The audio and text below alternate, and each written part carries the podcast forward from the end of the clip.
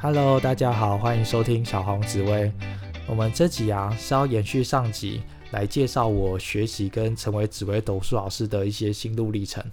好，那我们上集啊最后是有埋一个小小伏笔的，就是我人生第一次在外面收费的开班授课。那最后到底有来多少人呢？好，那我要公布答案哦，总共是来六个人。那六个人，你可能会想说，好像其实还不错。那确实，六个人在当时的紫微斗数的招生率来讲，已经算是大概就中等。可是对我来讲是有点小小失望的。呃，原因有几个哈。第一个，我已经学了那时候学了六七年的紫微斗数了，而且我在大学的社团里面已经有开班授课过，然后社团人数都有二十几个人。而且那时候我在脸书上面 po 文啊，我记得有两百多人按赞吧，然后底下留言刷一排说我要上课，我要上课。只有六个人，所以有点小小失望。那这边也要跟大家分享，就是确实要成为紫薇斗数老师不是那么容易的事情。就算你觉得平常好像，嗯，平常好像感觉蛮好的，可是实际开班授课又是另外一回事。好，六个人啊，其实也还 OK 嘛，就继续照常上课。但是我们那时候啊，课程都是有分阶段的。呃，我们入门第一节六个人，然后到第二节之后，我们会就请同学，如果你要继续上下去，就继续报名缴费，那么就上到第二节，然后之后会有第三节、第四节、第五节、第六节等等，好，不同的阶段。好，那重点来了，因为啊，我们是不能中途去报名一些更进阶的课程，所以人数六个人就不会再多了。你可能会六个人，然后最后变人数越来越少嘛。啊，所以我那时候一开始六个，结果到第二季的时候只剩下四个人。我想要完蛋了，这样四个人，诶，才到第二节，那这样到第三节、第四节会不会最后不了了之？就人数一个都不剩。好，所以我那时候想说，到底为什么会这样？是不是哪边出现了一点问题？而且我发现啊，这四个人其实他们都是我以前的好朋友，所以我默默的感觉他们是有点友情支持的概念，好像也不一定说对课程内容是那么的感兴趣。然后想说，好吧，那我就一定要好好了解一下我哪边教学是有需要改进的，所以我就把每一堂课都录音，而且会去反复听录音档。那其实我第一次听到自己录音档的时候，是觉得很可怕的。你会觉得自己的声音好像跟平常讲话声音是不太一样的。然后第二个是你在听自己录音档的时候，会发现赘字其实蛮多的，废话蛮多的。呃，重点是我自己都听不太下去。那会发生什么事情呢？如果连我自己都听不下去，那我怎么可能请大家付学费来听我讲话？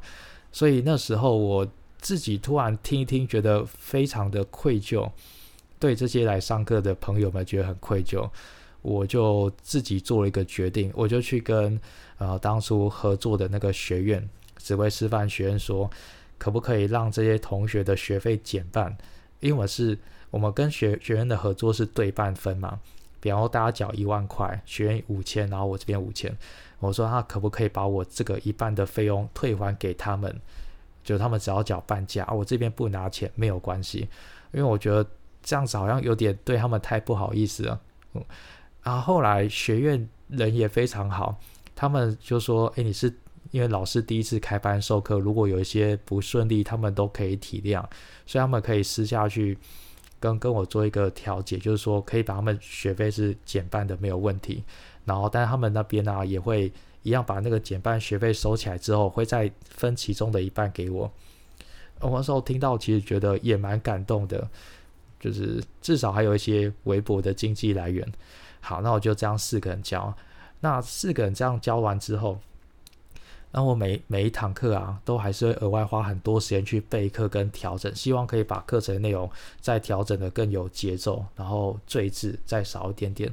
所以其实每次录音档我都听了，自己的录音档我大概听个三四次。我后来发现一个最简单的方法，就是把我要讲的每句话、每个梗、伏笔都把它写在讲义上面。所以到时候我就按照我所编好的所有的内容，有点像剧本，把它讲出来。这样的话就是一个最有系统的教学模式，因此我那时候讲义上面密码整面都是文字，我把我想到要讲全部写在上面，所以有时候半夜突然想到一个灵感，就立刻做起来，然后在讲义上就补补写几个桥段。所以后来我觉得这个方法算是最笨的、最最刻苦耐劳嘛。但是我觉得对我来讲也是最实用的，因为我把该讲话都写在上面，那我就不可能会漏讲嘛。所以我就用这个方法来克服自己讲话这个部分的障碍。那经过这样几堂课下，我发现我的教课的节奏跟内容有越来越好的趋势。呃，就原本同学上课可能都在睡觉，或者我问他们以前教过的东西，他们都会忘记。但后来就好像大家的反应有比较好，哦，记得比较清楚。这个问题解决之后，就会产生另外一个新的问题，就是呃经济压力的问题。这个还是蛮实在的。我可以简单算一次哈，原本同学们一节缴交费用是四千块，但因为半价嘛，所以变两千块。两千块是两个月的哦，所以一个月等于一个人一千块。四个人就四千块，那其中一半要再给学院，一半再给我，所以我个人一个月是两千块。好，就重点啊，就是我一个月交这一班，我的收入就只有两千块。这个现实的考量又给我另外一个启示，就是我们常在想啊，我们学紫微斗数解命盘的时候，都可以从命盘上面看到我们适合做什么样工作。然后我就想着，我命盘明明写着说我蛮适合学紫微斗数，也很适合从事教学。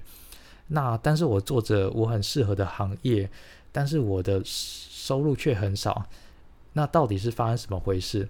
我相信很多在研究命理啊，都会有这样的问题，就是感觉你很适合这个，但是为什么收入并不是很多？我后来花了很长时间一直在思考这个问题。我后来得到了两个结论，一个就是。或许钱并不是用来考量我们能力的唯一方式，也就是说，你所擅长的事情或许本来就不是一个可以替你赚大钱工作，所以你用金钱来衡量自己的价值成就，可能不是一个非常妥当的方式。像一个很会艺术啊，但艺术不一定都非常赚钱啊。像我很会紫微斗数，但紫微斗不一定很赚钱，类似像这样概念，所以。那时候用这样的方式来鼓励自己，说我就继续努力没有关系。后来还有第二个我想出来的，我觉得应该是我虽然很适合，但是我还不够努力。我举例好了，像那个桌球选手、桌球神童林云儒嘛，然后说哇，年纪这么这么轻就可以达到世界前几名，他一定是神童。确实他天赋优异，可是我记得那时候新闻在采访他的时候，他说他每天醒来都是在练球，没有休息过。所以他来打比赛对他讲是一种放松，因为他可以短暂的不去练球。你就想想看，就算你很适合，可是如果你不够非常努力的话，那你怎么可以达到很好成就？我们天分算重要，但是没有重要大于努力，努力还是更重要的。所以我就跟自己说，其实我虽然很适合，但是或许我还不够努力。那。用这两个方式来鼓励自己，是我继续支撑下去走紫微斗数这条路的，我觉得最大动力。然后我就一直告诉自己说，收入多少对我来讲暂时还不是到非常非常重要。然后第二是我必须更努力看看，看能不能突破现在的瓶颈。所以我后来花了很多的时间跟方向在调整，呃，自己教紫微斗数的内容，还有更扩大范围的论命。那我觉得蛮幸运是。呃，因为我持续有在自己的脸书上面跟大家分享说我在开班授课，还有学习紫微斗数的历程，所以有蛮多的朋友都会来找我论命。那逐渐论命的人数就要越来越多。我可能原本一个月大概会找论命只有五六个吧，但后来就越来越多，可能有十几二十个。然后十几二十个的话，这个论命啊，我觉得你只要很努力、很认真去论的话，诶。他们就很有机会成为你下一个你开班授课的学生，这个是我的经验跟大家做分享。那所以，如果你大家有想要自己开班授课的话，我觉得论命是一个必须要做的一件事情，因为大家通常会听过论命之后，才会想来报名课程。那后来我觉得我必须再尝试开一个新的班级，因为我们班上只有四个学生，那其实就这四个学生并不能代表这个呃。重大群体的样本数，因为说不定我现在教学方式就算调整成符合他们四个，可是不一定会符合其他的社会大众，所以我就赶快再开一个新班。但开一个新班，我又很害怕说，诶，有有点像是练习的心态啦，所以我想要开一个比较悠闲的时间，我就开在那个礼拜三的早上，早上九点到十二点这样子。然后就那时候也来几个学生，我印象很深刻，很好笑。那时候来四个学生，一个是诶不用工作的妈妈哦，她就平常没事做就跑来上课这样。然后一个是业务，他平常本来就可以在外面跑业务嘛，所以他都跟公司说他跑业务，然后就跑来上紫微斗数了。然后还有一个是那个老师，好学校老师，你可能想说学校老师怎么可以跑出来？我也很好奇，但他说就是可以。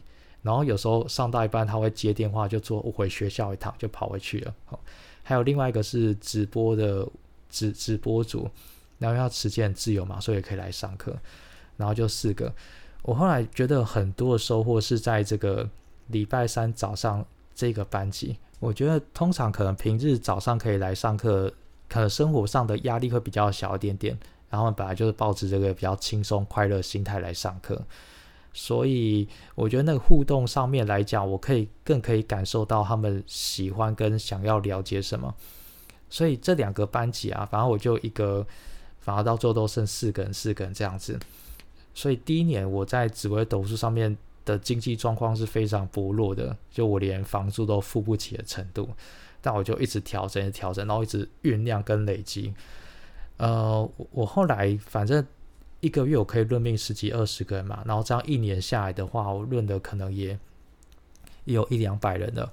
好，这一两百人论过之后，你想想看，只要你论命的人里面十个有一个会来上课，这样开班大概就可以招到十几二十个人左右。所以当我觉得一切都准备好差不多的时候，我又再度的在自己的脸书上面 po 上那个开班招生的文章。后来招生的进度远比我想象中要好非常多。我原本觉得如果来十几个就是一个很大要进的进步幅度了，哦，结果我打开那个招生报名表，自己都觉得快哭了。就有二十五个来报名，而且二十五个报名啊，就是一路这样上下去。然后就有一个同学说：“老师，我想要你的课，我觉得很棒，很喜欢，我想要全部都就是继续报下去，一路报到那个结业。”然后我想哇，很感动。就他后来就补一个问题说：“那这样有打折吗？”我然后嗯，难怪他会那么积极的先提问。但因为他我觉得也很感动，我就说：“那我帮你们问问看。”啊，我就去问学院那边，学院说：“我们这边从来没有打折这件事情，诶，因为他们觉得命理这件事情打折好像有点怪怪的，好像在做行销。但他们又觉得这个方式或许是可以考虑的，因为全角给个优惠好像也蛮合理的。”但他们有考量到说，以前很多学生毕业，他们也都全缴，可是没有给过优惠，所以他们就额外替替我定了一个，就你要买一个人数。他说，如果你们班上有满十个人的话，全缴，那我们就可以打八折。因为十个以上全缴，这个在过去的所有班级是从来没有人达到的一个目标啦。所以他们如果定这样方式的话，比较不会被过去的同学所那个质疑，说哎，我们以前怎么没有？说哦好啊，那我回去调查一下。结果后来发现我们班上有二十个同学要全交，所以我觉得第三个班给我的感觉有几个，但第一个就是打破我个人的招生记录，而且同时也是整个学院的招生记录。就我们班最后只有二十几个人，就那个教室快坐不下的，而且从就是因为我们班级，然后创下了你全缴优惠这件事情，然后一直到现在都还是有的。我后来有去仔细思考一下，为什么第三班的招生会比较顺利？我大概想到几个原因可以跟大家做分享。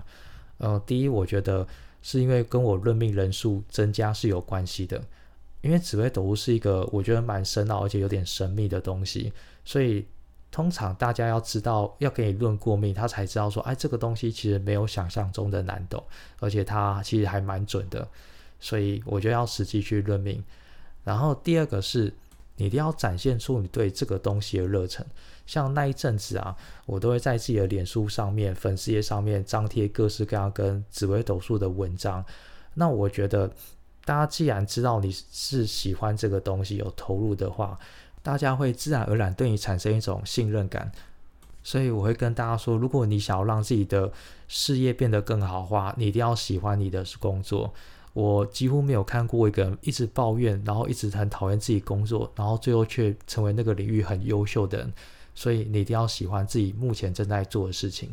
像我前面有长达五六年时间，我在论命啊，还是在大学社团里面开课，我都是没有任何的收入的。我一直给自己的信念就是做自己喜欢做的事情，然后更加努力，不断的成长。那总有一天呐，你一定会变得越来越好的。